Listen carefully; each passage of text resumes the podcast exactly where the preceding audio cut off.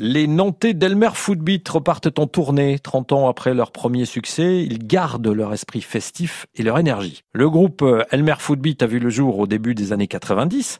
C'était une période enthousiasmante pour le rock alternatif. Ils étaient là entre les Berruriers Noirs, les Vampas, les Satellites, la Mano Negra ou les Garçons Bouchés. Alors bien sûr, chacun sa chapelle. Pour Elmer Footbeat, le répertoire était à l'humour et à l'esprit potache. 30 ans plus tard, le cap est maintenu. 1, 2 et 1, 2.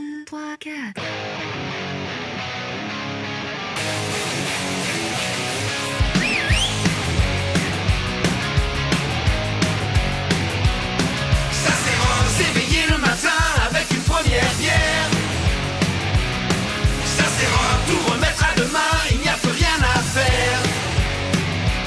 La carrière d'Elmer Footbeat a connu des hauts et des bas. Aux périodes des grands succès des années 90, ont succédé des périodes de traversée du désert. Et puis, il y a eu le retour dans les années 2000 avec l'esprit potache et le professionnalisme des débuts. Ils font les oives, mais ils le font bien. Rapidement, on a voulu le faire sérieusement.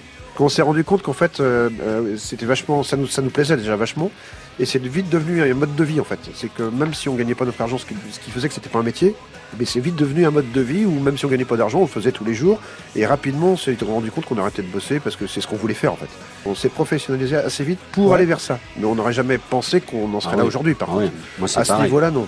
Jamais j'aurais cru en faisant ce qu'on faisait, et notamment au début d'Elmer, avec nos conneries, qu'on en vivrait un jour. Elmer Footbeat est un groupe de scène, il faut donc les voir en concert. Ce sera possible le 6 juillet à Saint-Servant-sur-Oust dans le Morbihan, le 28 septembre à Noyal-Châtillon-sur-Sèche près de Rennes et le 23 novembre à La Citrouille à Saint-Brieuc.